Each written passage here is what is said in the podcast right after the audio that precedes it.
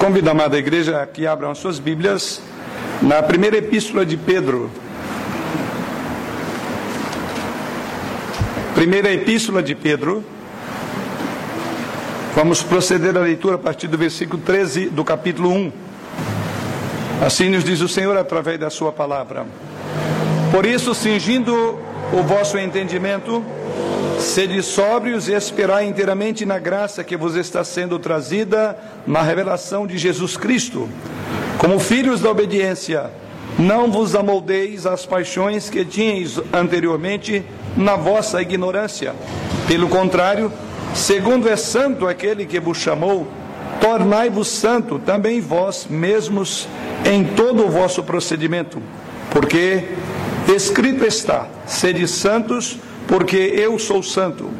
Ora, se invocais como Pai aquele que, sem acepção de pessoas, julga segundo as obras de cada um, portai-vos com temor durante o tempo da vossa peregrinação, sabendo que não foi mediante coisas corruptíveis, como prata ou ouro, que fostes resgatados do vosso fútil procedimento que vossos pais vos legaram, mas pelo precioso sangue, como de cordeiro, sem defeito e sem mácula, o sangue de Cristo, conhecido com efeito antes da fundação do mundo, porém manifestado no fim dos tempos por amor de vós, que por meio dele tendes fé em Deus, o qual o ressuscitou dentre os mortos e lhe deu glória, de sorte que a vossa fé e esperança estejam em Deus. Até o verso de número 21. Deus nos salvou para a santidade. É algo comum e que você poderá encontrar isso em toda a escritura, de Gênesis a Apocalipse. Deus nos salvou do pecado e não no pecado. Salvou-nos das paixões, das futilidades da vida e não para vivermos nessas práticas novamente. Aqueles que têm um encontro com Deus receberam uma nova vida, têm capacidade, estão qualificados para viver em novidade de vida. O apóstolo Pedro relaciona, no texto que temos essa noite a considerar, a salvação à santidade. E essa relação está nessa conjunção que liga os dois períodos da fala de Pedro. No nosso texto começa com a conjunção por isso, e ele relaciona o que é dito anteriormente. E o que Pedro coloca nos versos anteriores é exatamente o aspecto da salvação. E diante dessa salvação concedida, ele diz então, por isso. E agora, dentro do por isso, que ele vai abordar o tema, conforme está no próprio título dessa sessão da sua carta: Santidade na vida. Após o louvor a Deus, que Pedro assim o faz antes dos versos, fala das bênçãos da salvação. Pedro, mais uma vez, agora volta a sua atenção para as, para as implicações de uma pessoa salva. Em virtude do que Deus fez por nós, Pedro diz então: nós devemos viver de, de modo digno desta vocação. Somente é possível desafiar pessoas a uma conduta consagrada pressupondo que elas já tenham nascido para uma nova vida. E é exatamente esse ponto que Pedro aborda na parte que vamos considerar nessa noite. E o texto dessa noite, então, nos apresenta dois aspectos desse estilo de vida dos salvos, que são eles: viva em santidade e viva com reverência. O tema nosso dessa noite é desenvolvimento de um estilo de vida santo. Vamos orar. Pai, nesta hora voltamos-nos para a tua face novamente. Agora, para suplicar ao Senhor que nos conduza por meio do teu santo livro, por meio dos teus pensamentos, por meio da tua fala, por meio da tua voz, que é a tua palavra, que é viva, que é mais penetrante do que espada de dois gumes, que é apta para discernir os intentos e os pensamentos dos nossos corações.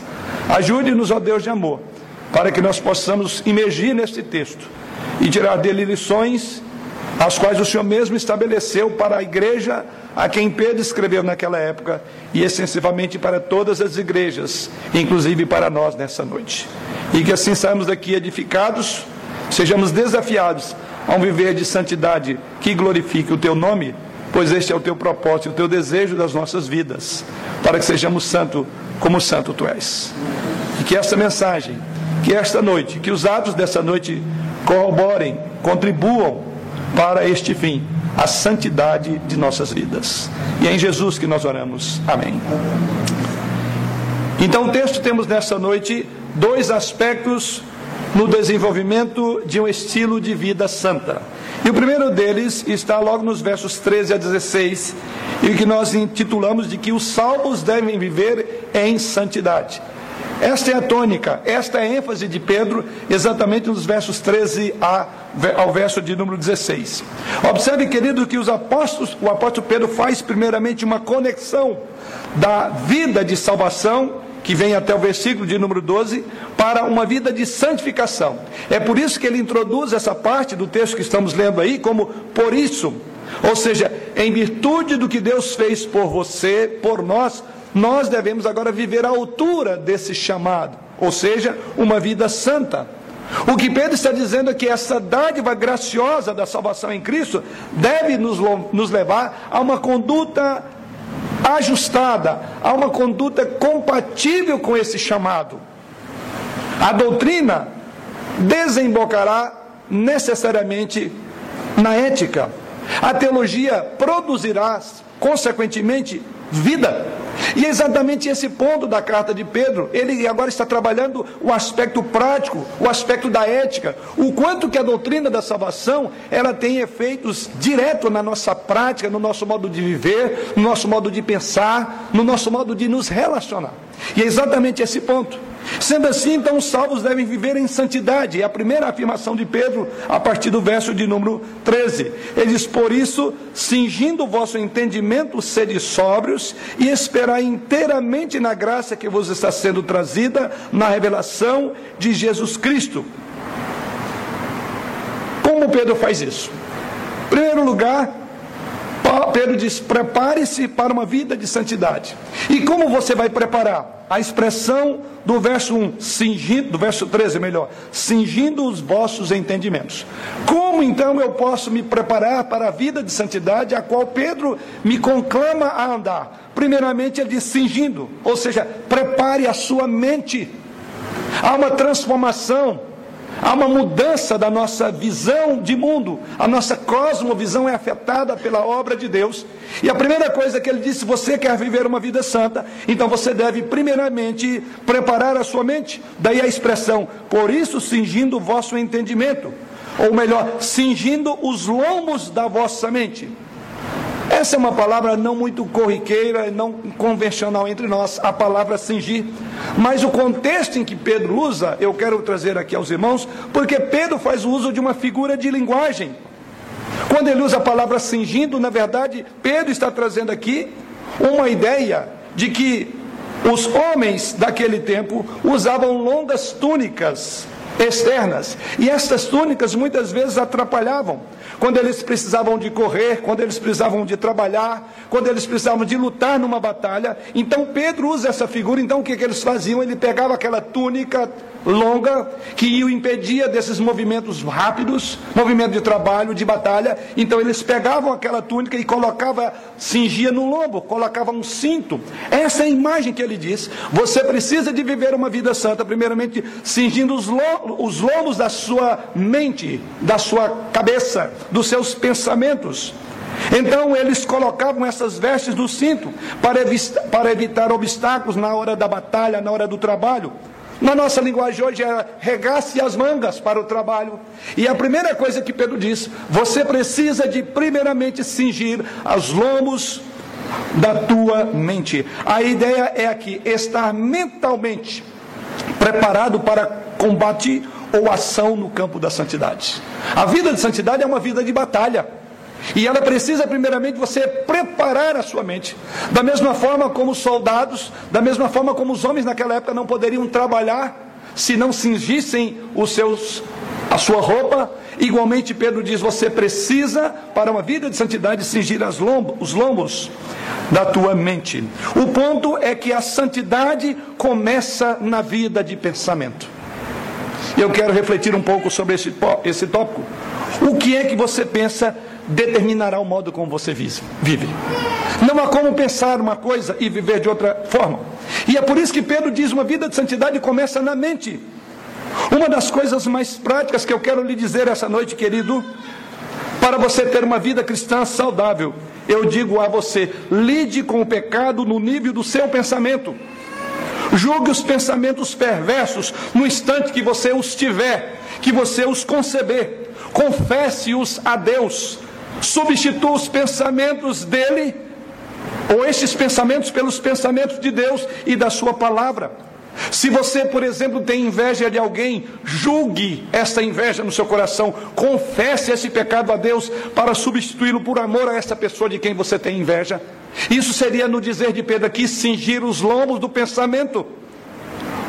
Julgue, confesse a Deus, substitua pelo amor a Deus. Se você deseja uma mulher, ou se você tem desejo por um homem, lide com isso instantaneamente no seu pensamento. Fuja dele, tanto mental quanto fisicamente. Isso é cingir os lombos da nossa mente, como o apóstolo Paulo disse lá em 2 Coríntios capítulo 10, versículo 5, leve todo o pensamento cativo à obediência a Jesus Cristo. Cada palavra, cada ato que nós concebemos, cada ideia, nós precisamos levar o nosso pensamento submisso, cativo à obediência a Jesus Cristo. E é por isso que Pedro diz: a vida de santidade passa primeiramente por cingir os lombos do teu pensamento. Por que Pedro diz isso? Porque, irmãos, é exatamente no nível do seu pensamento que o cristianismo real, ele é real ou é falso. É no nível da, da forma como você pensa que você se revelará, revelará real ou falso na sua fé. Você pode enganar todo mundo.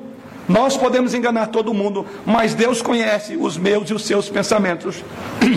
Se você está fingindo e não está cultivando uma vida de pensamento sagrado, mais cedo ou mais tarde, ele será revelado de alguma forma, de tal maneira que todos poderão ver, como afirma as Escrituras, que o pecado vos há de achar.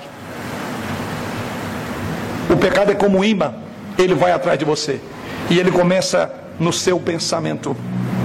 Não há ninguém que tenha cometido adultério que não tenha pensado primeiro, que não tenha concebido. E é por isso que Jesus Cristo diz que ao olhar para uma mulher com uma intenção impura já é um ato de adultério. Você entende porque Pedro diz: você quer ter uma vida de santidade? Então, prepare o seu pensamento, cinja os lombos da tua ideia, da tua mente, conserve o seu pensamento submisso a Jesus Cristo, cativo a Jesus Cristo. Você precisa, você precisa necessariamente, no dizer do apóstolo Pedro, você precisa proteger o que entra em sua mente tanto quanto que você come. Você deve proteger a sua mente da mesma forma como você protege o seu corpo. Você não pensaria em comer lixo da sageta, porque isso deixaria você doente, não é? Essa não é a verdade? Se você alimenta seus pensamentos diariamente com lixo do materialismo sensual da TV, das cenas pornográficas, das mídias profanas, raramente você alimentará da palavra de Deus e você não se tornará um homem ou uma mulher santo. Por isso, cingindo o vosso entendimento. É a primeira afirmação de Pedro. Mas há um outro ponto que Pedro coloca, ainda no versículo 13, a parte final. Ele diz: sede sóbrio. A segunda maneira para viver em santidade, ele diz: mantenha-se sóbrio, no verso 13. Essa exortação ela foi repetida três vezes na epístola. Ou seja, é um termo que Pedro usa aqui no versículo 13, no capítulo 4 dessa mesma epístola, versículo 7. No capítulo 5, versículo 8, Pedro, por três vezes na sua carta, usa a palavra, conforme vemos, sede sóbrios. É uma palavra que na língua original significa tenha domínio próprio. Especialmente, Pedro usa aqui em relação ao uso de bebidas alcoólicas. Ser sóbrio é estar em pleno domínio da sua capacidade racional. Você quer ter uma vida de santidade? Você precisa ter domínio da sua capacidade racional. E nós sabemos muito bem que aqueles que se entregam à embriaguez não têm a mente disposta para Deus. Suas mentes são libertinas. Não porque o álcool os torna libertino, mas que o álcool libera as razões do seu coração. Não é o álcool que faz o bêbado falar besteira. Não é o álcool que faz homens brigarem. Não é a bebida alcoólica que faz com que pessoas destrambelhem a sua fala. Mas é o que está no coração dela. E o álcool é um desinibidor. Então o bêbado fala o que fala não é por causa da bebida, mas porque o coração dele está corrompido. A ideia de Pedro é aqui exatamente essa. É, seja sóbrio, tenha uma mente disposta, cativa diante de Deus. Significa também ser estável, ser controlado, ponderar as coisas antes de fazer. A mente então deve estar livre, no dizer de Pedro, de precipitação ou de confusão, a ideia de sobriedade. O que Pedro diz aqui por sobra é: rejeite a tentação de ser influenciado por bebidas, por drogas intoxicantes. Você deve permanecer alerta. Você tem que estar em pleno juízo para agir de forma santa. Mas há um outro elemento que Pedro ainda coloca no final do verso 13, e ele diz, ainda voltando ao nosso verso, e esperai inteiramente na graça que vos está sendo trazida na revelação de Jesus Cristo. A terceira maneira de ter essa vida de santidade, ele diz: espere na graça. Ele diz aí, a graça inteiramente que vos está sendo trazida na revelação de Pedro de Cristo. O que Pedro está dizendo é que você e eu devemos fixar completamente a nossa esperança na graça que foi trazida na revelação de Jesus Cristo. O que Pedro está dizendo aqui, queridos, é exatamente que a santidade começa em nossas mentes, quando nós pensamos muitas vezes em nosso Salvador, na graciosa salvação que experimentamos plenamente nele. Em outras palavras, há uma substituição. Não fique embebedado com as coisas desse mundo, sede sóbrio. E sobriedade significa, pense e olhe para o que Cristo fez. Há uma graça que foi trazida por Jesus Cristo a um alto preço, conforme ele, ele dirá, e nós olharemos para isso lá no verso de número 18. Ele diz, então pense nisso. Ele diz que quando você pensa na graça de Deus, a graça de Deus é um motivo para nós cristãos abandonarmos pensamentos profanos, pecaminosos, sem sobriedade. A graça de Deus então é a motivação para uma vida santa. Mesmo diante das perseguições, vale ressaltar que nesse contexto, essa aqui era uma igreja extremamente perseguida. E Pedro está dizendo: olha, quando você sentir a pressão do momento, quando você for perseguido por amor de Jesus Cristo, pense na graça a ser revelada. Pense naquilo que Cristo fez. O que ele está dizendo? Olhe para frente, olhe para a recompensa futura, olhe para a segunda vinda de Cristo. Há uma graça a ser revelada em nós. A graça que nos está sendo trazida, diz Pedro, ela é o fundamento sobre o qual você alicerçará para lutar no momento em que for tentado. Em outras palavras, quando as circunstâncias ao nosso redor estiverem sombrias, quando as circunstâncias ao nosso redor estiverem tenebrosas, nós devemos olhar para o alto, pois as estrelas só aparecem no céu escuro. Você já pensou nisso? A beleza, exatamente, na negritude do céu é que se percebe a beleza das estrelas. Sim, é nos momentos densos da nossa vida que percebemos que há uma graça a ser revelada em nós voz está sendo trazida na revelação de Jesus Cristo. É nesse contexto que Paulo diz que o amor de Cristo nos constrange, nos leva a olhar para Deus, olhar para a nossa vida de uma forma diferente. Pois bem, a partir daqui, então, os próximos três versículos, versos 14, 15 e 16. Nesses três versículos, agora Pedro vai advertir os cristãos a evitarem viver em conformidade com o mundo, vai impeli-los a lutar pela vida de santidade. Observe isso. Então, se em primeiro lugar Pedro está dizendo, seja firme, prepare para uma vida de santidade, mantendo esta mente preparada. mantendo um coração sóbrio, olhe para a graça de Deus. Em segundo lugar, ele diz: cuidado que essa santidade será atacada de todas as formas. Há um perigo da nossa santidade. Veja o que ele diz no verso número 14: Como filhos da obediência, não vos amoldeis as paixões que tinhais anteriormente na vossa ignorância. O que Pedro quer dizer com isto? Ele diz: somos agora filhos da obediência. Preste atenção. Primeiro, busque essa vida de santidade.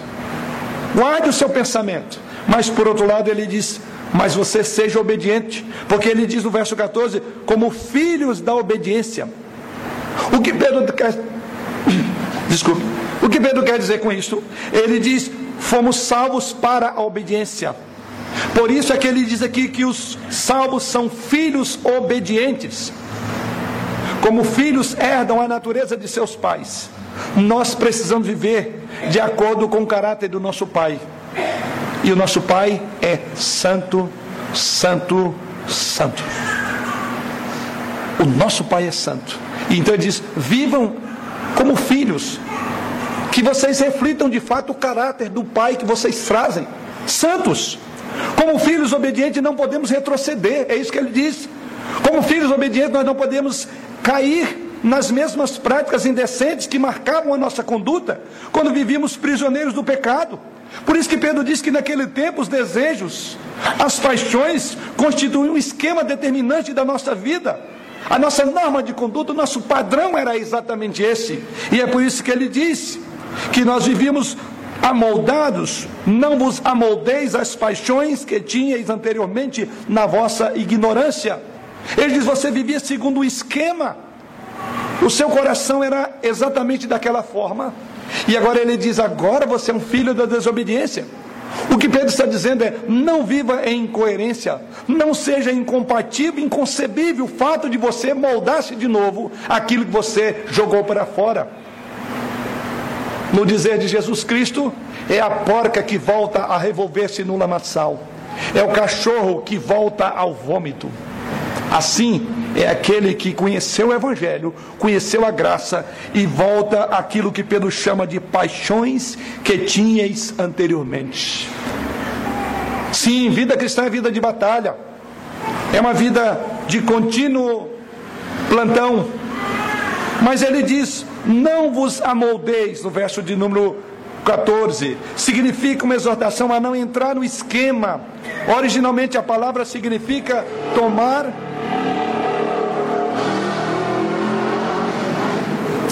Essa expressão amoldar significa assumir uma forma ou coisa a partir de um molde pré-estabelecido. É a mesma palavra que Paulo vai usar em Romanos capítulo 12, versículo de número 2. Não vos conformeis com este século, mas transformai-vos pela renovação da vossa mente. É a mesma palavrinha. Em outras palavras, os cristãos são chamados a mudar de esquema, a assumir o esquema de Deus, assumir uma nova forma, a nova vida em Cristo, ser transformado. É uma transformação de dentro para fora. Mas Pedro não para aí.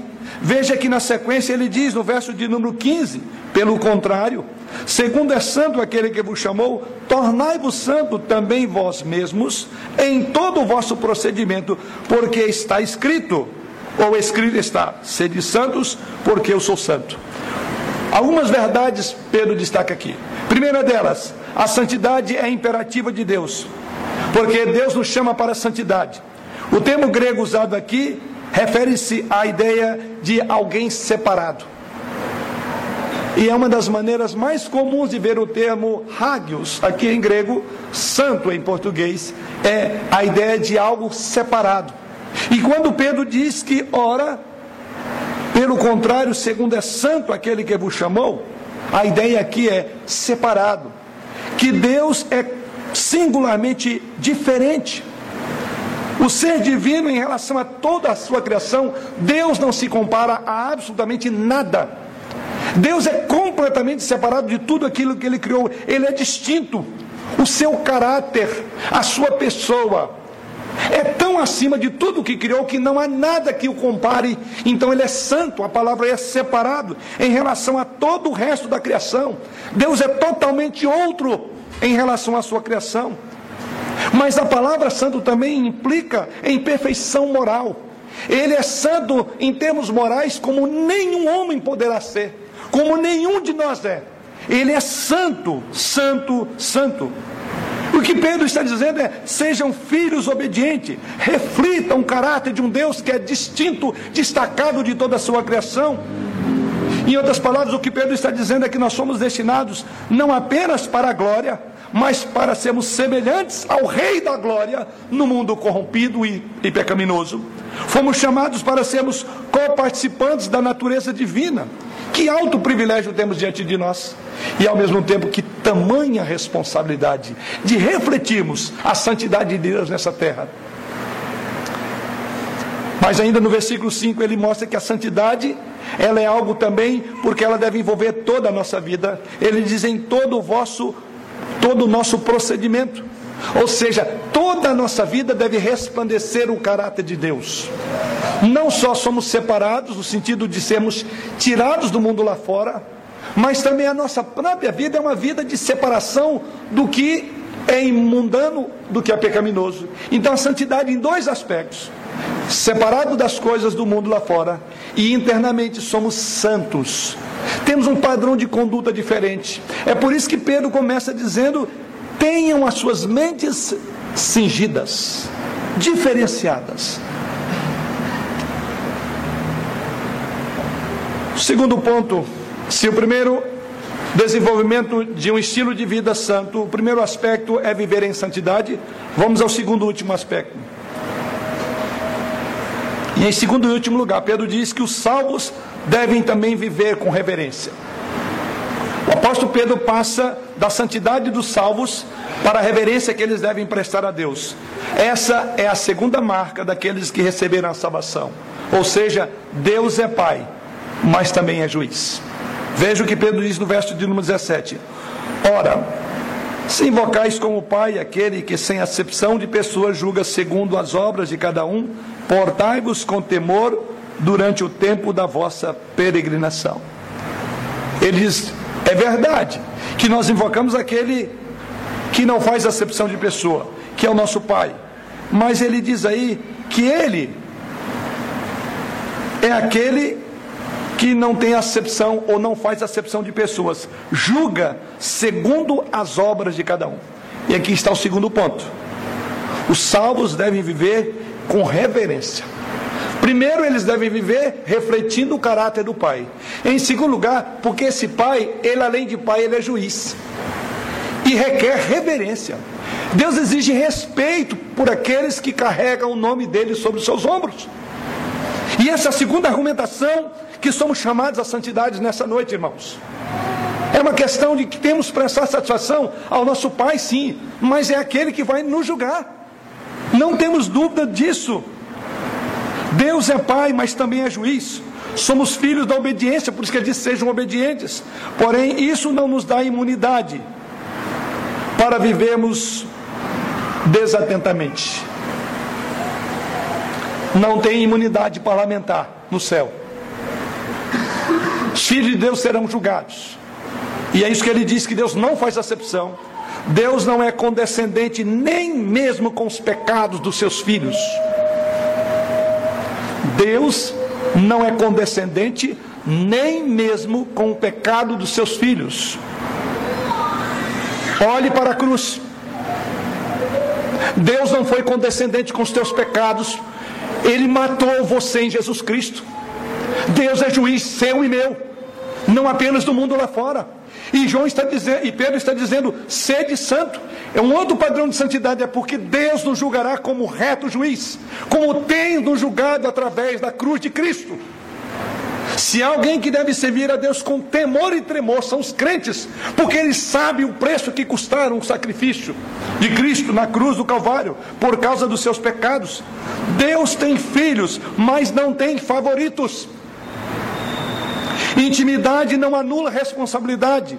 O mesmo Deus que afirmou conosco uma relação tão íntima ao ponto de nos chamar Pai, também Ele é o nosso juiz e Ele é o julgador da nossa história, dos nossos pensamentos, dos nossos desejos e das nossas atitudes. E é por isso que Pedro então diz: Pelo contrário, segundo a santo aquele que vos chamou, tornai-vos santo também vós mesmos, em todo o vosso procedimento, porque escrito está, sede santo, porque eu sou santo.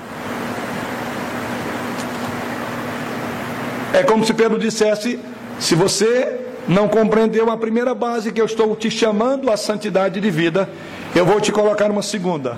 Olhe para quem você está servindo. Nada mais, nada menos do que aquele que matou você na pessoa do seu filho. Ele é um reto juiz. A reverência a Deus, Pedro então apresenta três razões para observá-la. Por que devemos ser reverentes a Deus? Em primeiro lugar, olha o que ele diz no verso 17: Ora, se invocai como Pai, se invocais como Pai aquele que, sem acepção de pessoas, julga segundo as obras de cada um, portai-vos com temor durante o tempo da vossa peregrinação. Observe algumas coisas. Primeiramente, ele chama de juiz. Porque ele diz que ele julga segundo as obras de cada um. Pedro então traz a ideia de um tribunal, traz a ideia de um réu que está sendo julgado por causa das suas falhas, por causa do seu crime. E é por isso que Pedro diz que agora será julgado. E Pedro diz: julga segundo as obras de cada um. Não são as obras só dos ímpios, dos crentes. E diz que Deus julga segundo as obras de cada um. Então a primeira ideia aqui é de um juiz. O Deus que julga é o mesmo a quem nós invocamos como Pai. Não é isso que ele diz? Ora, se invocai como Pai, verso de 17, aquele que não faz acepção de pessoa, ele é o mesmo que julga, segundo as obras de cada um. O fato de chamarmos Deus de Pai não nos dá direito de nos amoldarmos às paixões, conforme Pedro diz no verso anterior, que já passamos por ele. O que Pedro está dizendo é que Deus é imparcial no seu julgamento. Ele julga homens e mulheres. Deus não mostra favor por ninguém, seja rico, seja pobre, seja judeu ou seja gentil, seja escravo ou seja senhor. Todos.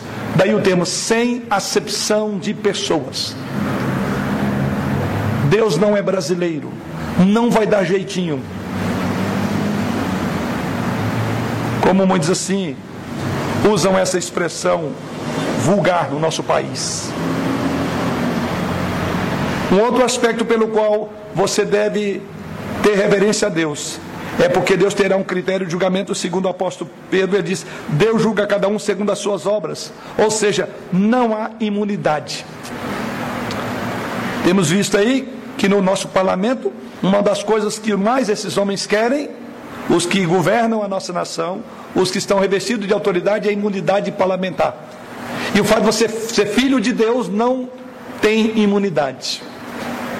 Não há preferências. Deus não inocenta o pecado. Essa é a razão porque Pedro diz sede santo. E qual a implicação desse julgamento? Pedro continua dizendo: ainda no mesmo verso, verso 17: Se invocais como Pai aquele que, sem acepção de pessoas, julga segundo as obras de cada um, portai-vos com temor durante o tempo da vossa peregrinação. O último argumento de Pedro é que você é um peregrino. Ele diz então: portai-vos com temor. Temor aqui é aquela reverência, é aquele respeito devido a Deus, não uma sensação doentia de medo. Então ele diz: você é um peregrino, você não é deste mundo. Então porte-se como tal. E aí o termo que Pedro usa aqui para descrever peregrinação é revela aqueles que estão fora de casa. Somos apenas residentes estrangeiros destituídos de muitos privilégios de um cidadão com os plenos direitos. O que Pedro está dizendo aqui, irmãos, é que aqui não temos cidadania permanente. Então ele diz: porte com prudência, é breve o seu tempo. Somos peregrinos, no dizer de Pedro, e estamos a caminho de uma pátria celestial a que nós representamos nessa terra. Então ele diz: precisamos ter cuidado para não plantarmos raízes no mundo que somos passageiros. Porte com sabedoria. Os desejos da carne, os prazeres vão te atrair, mas ele diz: saiba, Aqui não criamos raízes. É breve a nossa passagem. Nós representamos uma pátria celestial. Nós representamos um caráter de um Deus puro e perfeito. Então não fixe moradia aqui. Daí porque ele diz no final do verso: o tempo da vossa peregrinação, porte-se com temor e tremor. Mas Pedro acrescenta um outro argumento. Versos 18 a 20. Primeiro, que Deus é um reto juiz. Em segundo lugar, que a redenção da sua alma foi paga por um alto preço. E veja o que ele diz: Sabendo que não foi mediante coisas corruptíveis, como prata ou ouro, que fostes resgatados do vosso fútil procedimento que vossos pais vos legaram, mas pelo precioso sangue, como de cordeiro, sem defeito e sem mácula, o sangue de Cristo, conhecido com efeito antes da fundação do mundo, porém manifestado no fim dos tempos, por amor de vós. Essa palavra, o sangue de Jesus, irmãos, o sangue de Jesus é o tema central de toda a Bíblia. E o sangue começa a ser derramado figuradamente ali em Gênesis. Para que os nossos pais pudessem cobrir a vergonha dos seus pecados, Deus teve que matar um animal ali. E o sangue de Cristo é conhecido até mesmo antes do Éden. No curso da nossa história, vemos ali aquele cordeiro, aquele animal, melhor dizendo, prefigurava a morte de Jesus Cristo. Adão e Eva só puderam comparecer perante o Senhor porque Deus provê para eles a pele de um animal. Deus matou. A ideia de sangue, primeiramente, aparece na mente de Deus, em toda a Escritura. Conhecida no tempo e no espaço, a partir de Gênesis, quando o animal foi morto. Mas o que Pedro diz é que isso já era conhecido antes da fundação do mundo. Veja o verso de número 19. Mas pelo precioso sangue, como de cordeiro, sem defeito e sem mácula, o sangue de Cristo. Verso 20. Conhecido com efeito antes da fundação do mundo. Um outro argumento para você temer a Deus, além dele ser um juiz que julgará retamente, ele está dizendo que ele tomou o seu próprio filho a redenção que foi paga pela nossa santidade é altíssima. E você verá que de Gênesis Apocalipse, esse fio escarlata, o sangue de Jesus é o tema principal nas Escrituras. No Antigo Testamento, o sangue de Jesus foi prefigurado no derramamento do sangue de animais sacrificados no sistema de ritual de sacrifício do Velho Testamento. No Novo Testamento, o sangue de Jesus é derramado para a nossa redenção. Você não é reconciliado com Deus por suas obras, por méritos, religiosidade, mas pelo sangue de Jesus. E Pedro usa esse argumento para nos chamar à santidade. Ele diz: porque por esta vida santa, Jesus derramou seu sangue. Para purificar você de viver em imundice, ele pagou com sangue. E é por isso que ele diz: sabendo que não foi mediante coisa corruptível, como prata ou ouro que fosse resgatado essa palavra aqui, resgatado, nos remete à instituição de escravatura no antigo Império Romano. Todas as igrejas cristãs do primeiro século tinham três tipos de membros que compunham essa igreja. O primeiro eram os escravos. Os segundos, o segundo eram homens livres. E o terceiro grupo de pessoas constituída da igreja eram homens libertados. Portanto, quando Pedro usa essa palavra aqui de resgate, ele está dizendo de alguém que estava como escravo e agora foi livre porque alguém pagou um resgate. Daí o que ele diz? Por causa do resgate. Não foi mediante ouro nem prata que Deus pagou o preço. O preço do resgate. Pedro fala aqui do preço. Ele diz: Não fomos resgatados mediante coisa corruptível, como prata ou ouro, que usa aqui é os mais importantes meios de pagamento na época de um escravo: prata e ouro. Eram pagas. Embora esses metais nobres e duráveis estavam ali para pagar o resgate, Pedro diz que não foi esse o preço. Nem todo ouro, nem toda prata seria suficiente para resgatar um homem da morte espiritual. Ele diz: fomos arrancados da prisão do pecado da escravidão do diabo e do terror da morte, por nada mais, nada menos do que o sangue de Jesus. O sangue de Jesus, querido, é o fundamento da minha e da sua salvação. A sua salvação e a minha salvação dependem unicamente do sangue de Jesus. Se você não estiver de fato debaixo do sangue de Jesus Cristo, não há esperança para você. Sem derramamento de sangue, as Escrituras dizem, não há remissão de pecados. Suas obras não são suficientes para levar você ao céu. A sua igreja não será suficiente para levar você ao céu. A sua religiosidade não será suficiente para levar você ao céu. Porque fora do sangue do Cordeiro, ninguém poderá entrar no céu. E Pedro diz: vocês precisam ser santos, porque Deus já fez uma obra na pessoa bendita, porque sangue precioso foi derramado nessa terra maldita o sangue de Jesus Cristo. Qual era a maneira que nós vivíamos? No dizer do apóstolo Pedro no versículo 18, ele diz: Fomos resgatados do nosso fútil procedimento que os nossos pais nos legaram. Há um contraste muito grande, a preciosidade do sangue e quem é que ele comprou? Pessoas que viviam vidas fúteis. Éramos não apenas escravos, escravos, mas Pedro diz que nós levávamos uma vida improdutiva, uma vida sem propósito, um estilo de vida que passava de geração em geração, porque ele diz aí, foi dada pelos nossos pais. E o que Pedro diz aí que este fútil procedimento inclui a vaidade, as ilusões, coisas sem sentido, aquilo que constrói o mundo à nossa volta, um mundo de aparência, em oposição ao que é real e verdadeiro. Por isso que ele diz aí fútil. Que contraste! Uma vida fútil, sem peso, sem razão, sem sentido, puro engano. Deus te compra por um preço extraordinário da cruz de Cristo. A pessoa sem Cristo, mesmo cumulada de bens, é vazia, ela é fútil, não tem nenhuma razão para viver, nem mesmo para morrer. Agora ele diz: por vocês não, vocês têm um preço muito caro, vocês não devem viver na vida fútil que vivia. Há um preço alto para voltar à futilidade que nós vivíamos. Toda vida sem Deus é chamado fútil, sem peso, sem valor, sem sentido, sem significado, sem propósito, sem razão de existência.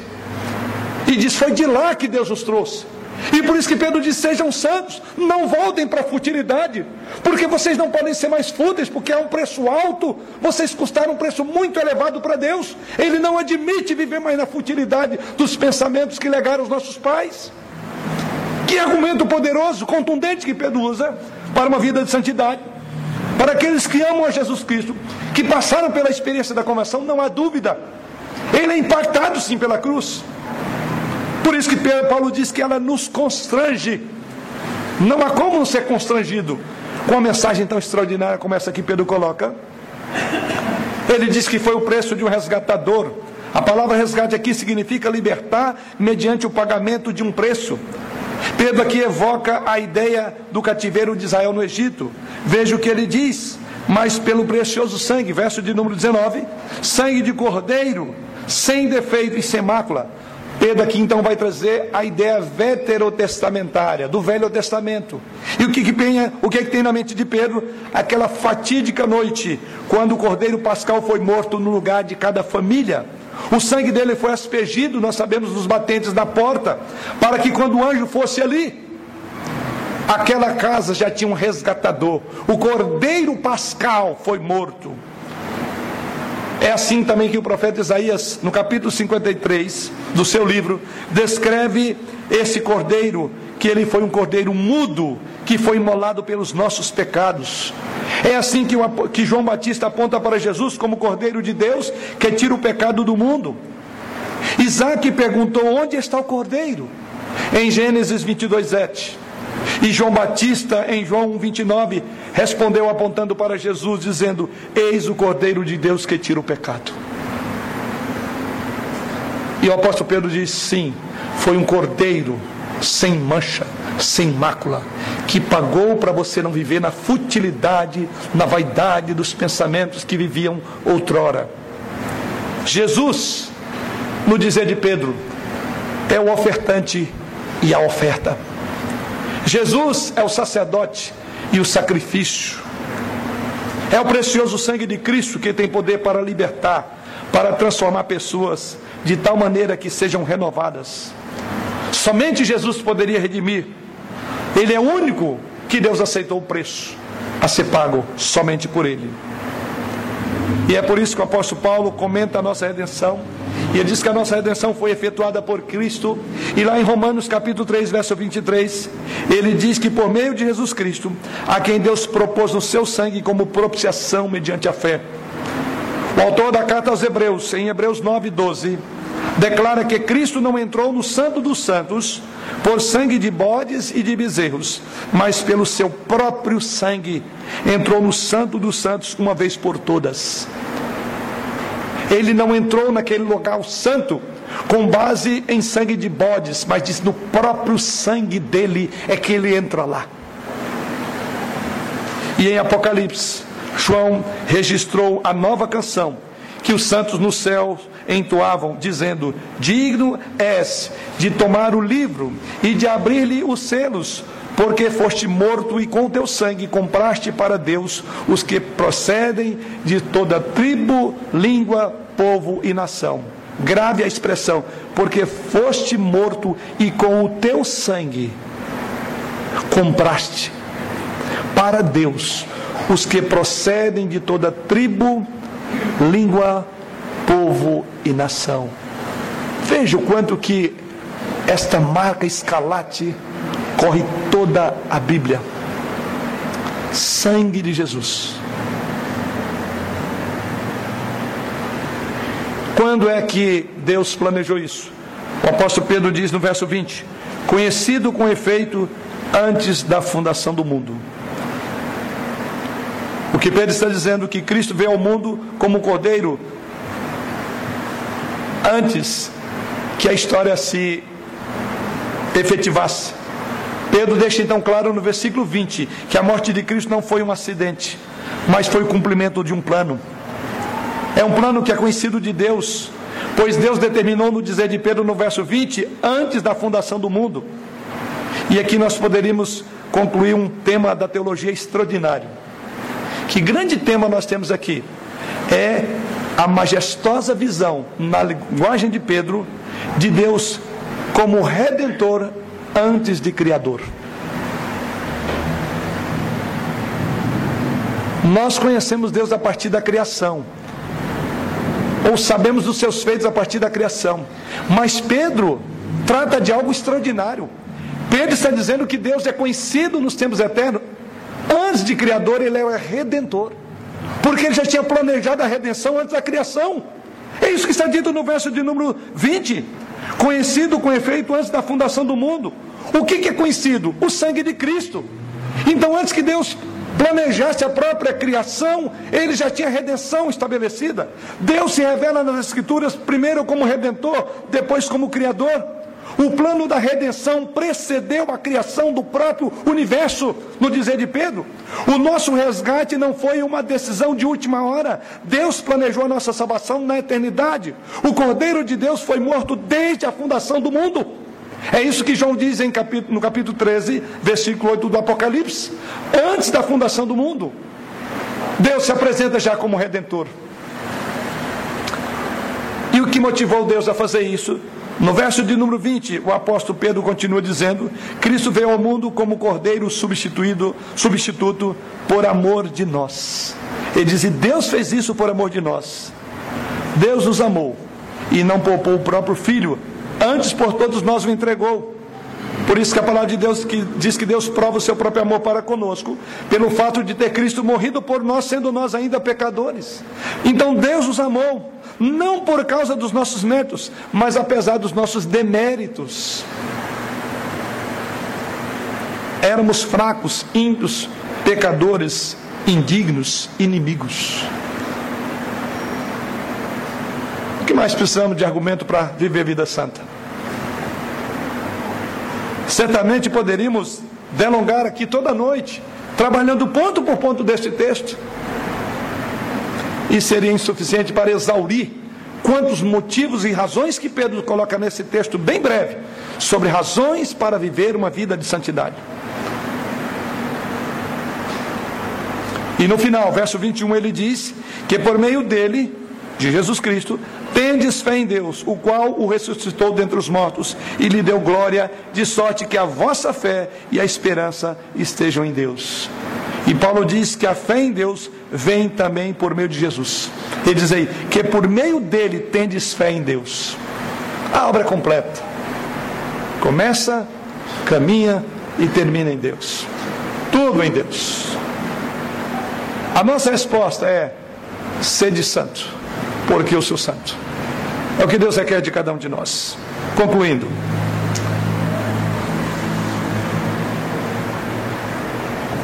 Hoje provavelmente estou falando com alguém a quem Deus está chamando para se arrepender do pecado esta noite e confiar em Jesus Cristo como seu Senhor e Salvador pessoal. Mas eu quero crer que eu possa estar falando essa noite aqui, diante dos irmãos, com pessoas que estão fingindo a vida cristã de forma externa, mas interiormente você está vivendo, não está vivendo em santidade diante do Senhor. Você está lidando com o pecado muitas vezes em sua vida e não consegue superá-lo. É apenas uma questão de tempo até que você vai cair externamente também. Não só a sua fraqueza interna que Deus sabe. Mas eu posso estar falando uma terceira classe de pessoas, aqueles que já caíram exteriormente, que o seu tombo, que a sua queda foi visível a todos, e a sua vida não está bem diante de Deus essa noite. Mesmo que você professe conhecer a Cristo como seu Salvador, o seu pecado te arrebata, te envergonha diante dos seus pares. A solução para todas essas classes aqui apontada é uma só: recorre a Deus do seu pecado e apele a Ele para que Ele lhe dê uma consciência limpa, um coração obediente, baseado no sangue de Jesus Cristo. Cristo que foi, esse sangue derramado foi derramado por você. Ouça o que Deus diz em Isaías, capítulo 53, versículo 15. Porque assim diz o alto, o sublime que habita a eternidade, e cujo nome é santo. Habito no alto e santo lugar, mas habito também com contrito e abatido de espírito, para vivificar o espírito dos abatidos e vivificar o coração dos contritos. Para as três classes que eu apresentei esta noite, que possivelmente está diante de mim agora, há uma boa notícia.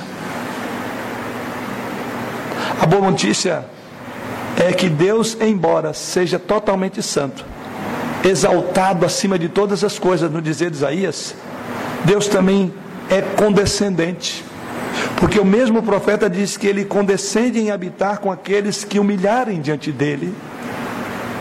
Como o pai do filho pródigo, Deus recebe com alegria todos que se voltam para ele. Termino com as palavras de Leonardo Haverhill. Ele afirma: o maior milagre que Deus pode fazer hoje é tirar o homem profano de um mundo profano e torná-lo santo e colocá-lo de volta nesse mundo profano e mantê-lo santo nele. Este é o maior milagre. Deus nos tirou de um mundo profano, nos purificou, nos lavou e nos remeteu de volta para esse mundo profano, para nesse mundo profano vivemos a santidade de Deus. É o que Deus espera de cada um de nós. Que esse espírito de santidade que esse chamamento de Pedro possa realmente fazer diferença na sua vida. Que de fato, na vida de cada santo dessa congregação, possa haver um desenvolvimento e seu estilo de vida seja impactado pelo sangue precioso de Cristo e pela pureza do caráter de Deus. Que Ele assim nos abençoe. Amém.